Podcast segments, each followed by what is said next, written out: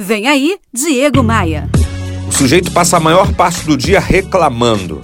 Ele reclama do chefe, dos métodos da empresa, reclama dos colegas, reclama até dos clientes.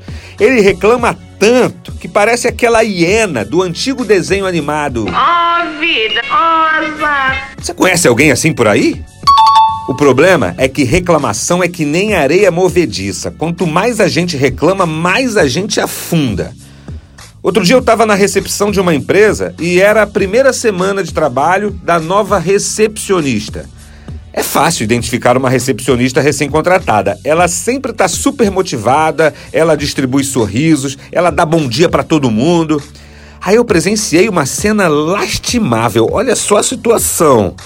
Um representante comercial daquela empresa entrou na sala, aí ela, a recepcionista, deu um bom dia e ele respondeu assim de forma muito rabugenta. Bom dia para quê? Só se for para você, que tem salário fixo, ticket de restaurante, plano de saúde. Ah, ficou um climão terrível. Aí passou pouco mais de um mês, eu voltei naquela empresa e a recepcionista, que era motivada, que era entusiasmada, que era sorridente, não dava bom dia mais para ninguém. Reclamação, meu amigo, é uma praga e pega facilmente na gente.